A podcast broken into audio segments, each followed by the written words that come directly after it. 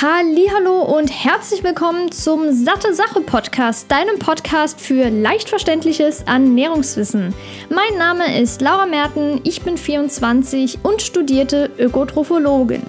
Einen wundervollen guten Tag wünsche ich dir und willkommen zur ersten Ausgabe von Wissenshäppchen hier beim Satte Sache Podcast. Ich freue mich, dass du wieder dabei bist und möchte vorab schon mal ein richtig fettes Dankeschön rausgeben an alle, die bisher sogar schon bei iTunes eine Rezension geschrieben haben. Das freut mich megamäßig und hilft natürlich auch dem Podcast ein kleines bisschen auf die Sprünge, was selbstverständlich gerade zu Beginn, wenn der Podcast noch ein bisschen kleiner ist, wie jetzt hier der beispielsweise, mag iTunes das sehr. Je mehr Kommentare bzw. je mehr Rezensionen und Abonnenten, desto besser. Und aus diesem Grund freut mich das natürlich, dass der Podcast jetzt bisher schon so gut ankam. Richtig, richtig cool.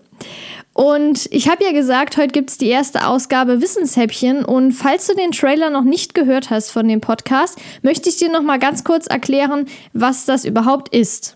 Wissenshäppchen bedeutet, dass ich zweimal im Monat an einem Sonntag eine bestimmte Frage kurz und knapp innerhalb von vier bis ungefähr sieben Minuten beantworte und da auf die wichtigsten Aspekte eingehe, die eben zur Beantwortung der Frage notwendig sind. Das heutige Thema beschäftigt sich mit der Frage, sind Säfte bzw. ist Saftfasten gesund? Saftfasten wird ja oft als Entgiftung des Körpers gemacht, um den Körper wieder zu reinigen oder auch zum Abnehmen. Und dafür wird dann über eine bestimmte Periode nur Saft getrunken.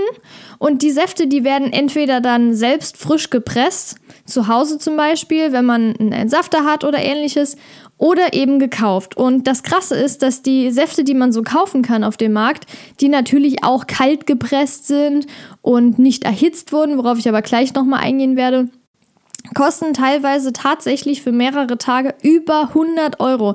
Also es gibt einen Hersteller, da kostet, kosten sechs Säfte an Tagesration 39 Euro. Also es ist schon ziemlich krass.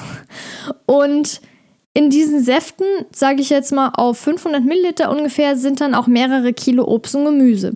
Was natürlich ganz gut ist, aber in großen Mengen auch nicht unbedingt vorteilhaft und vor allem nicht als Saft extrahiert. Denn auch wenn das jetzt wie bei vielen angepriesen weder erhitzt wurde und auch kalt gepresst ist, ist es für die Gesundheit nicht optimal, so viel Saft zu trinken. Denn wenn der Saft gepresst wird, wird die Schale logischerweise entfernt. Und die Schale enthält zum Beispiel auch den pflanzlichen Belaststoff Zellulose. Das heißt, die Nährstoffe, die um, dieses größere, um diese größere Zellstruktur rumsitzen, um die Schale, die sind natürlich dann auch weg.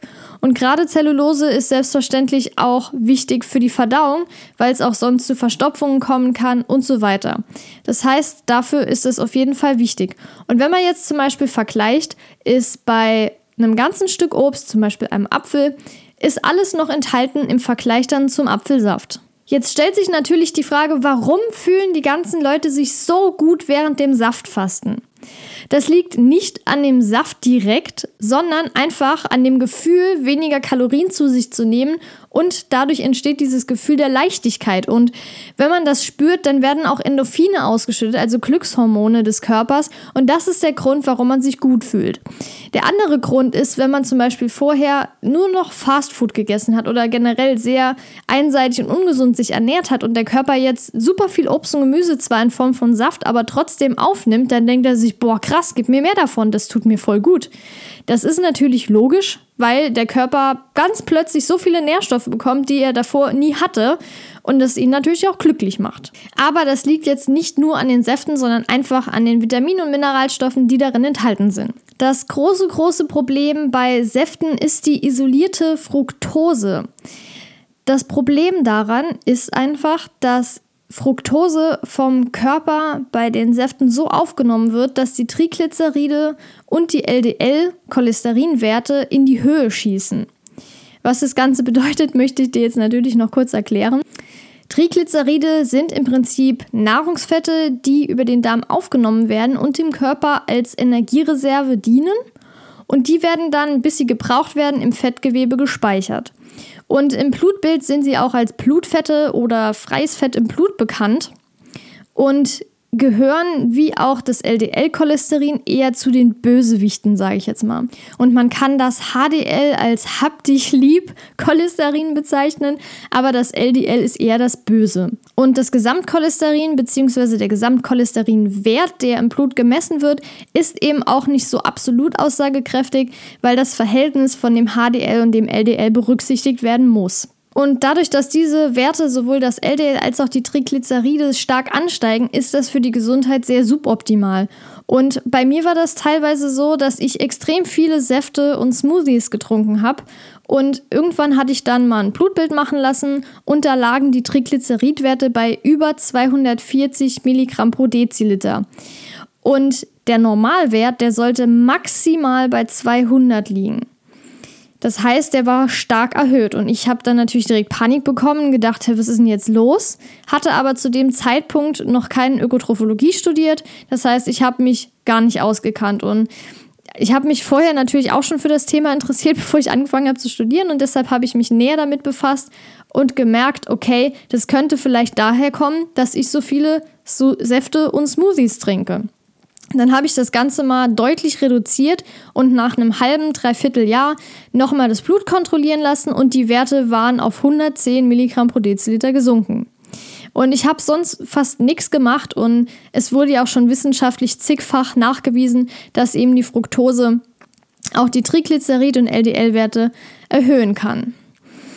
Ja, mein Fazit zu Saftkuren ist folgendes. Ich finde die viel zu teuer, die man so kaufen kann und meiner Meinung nach ist es auch keine sinnvolle Diät, weil es bei vielen, die zum Beispiel abnehmen möchten, schon reichen würde, die Ernährung generell umzustellen. Und dafür braucht man keine Säfte zu trinken. Und abgesehen davon wird der Körper viel schneller satt, wenn er einen Apfel kaut, als wenn er jetzt den ganzen Apfel als Saft trinkt. Außerdem muss beachtet werden, dass der Körper beim Kauvorgang im Mund Amylase, das ist ein Verdauungsenzym, freisetzt, das eben schon beginnt, die Stärke und die Kohlenhydrate zu verdauen. Und wir haben unsere Zähne ja auch nicht umsonst. Das heißt, wie nochmal auf das Beispiel zurückzukommen mit dem Apfel, es ist sinnvoller, den Apfel zu essen mit allem Möglichen drum und dran, als den Apfel gepresst zu trinken. Und der Riesennachteil ist natürlich auch, dass es schlecht für die Blutfettwerte ist. Ich hoffe, dir hat die Episode gefallen und du schaltest auch nächste Woche Donnerstag wieder ein bei der regulären Episode. Und wenn du die nicht verpassen möchtest, abonnier doch einfach den Satte Sache Podcast und dann bekommst du sofort eine Nachricht, sobald die nächste Episode online ist. Das heißt, du bist auf jeden Fall up to date immer. Und ich würde mich selbstverständlich auch riesig über eine Rezension freuen, wenn dir der Podcast gefällt. Und da kannst du mir dann auch dein Feedback mitteilen oder auch noch Erfahrungen mitteilen mit anderen Zuhörern. Das ist auch immer ganz interessant, sich da auszutauschen. Und ansonsten wünsche ich dir auf jeden Fall noch einen wunderbaren Tag, ganz viel Gesundheit weiterhin, Spaß und Freude und wir hören uns in der nächsten Episode. Bis dann, deine Laura.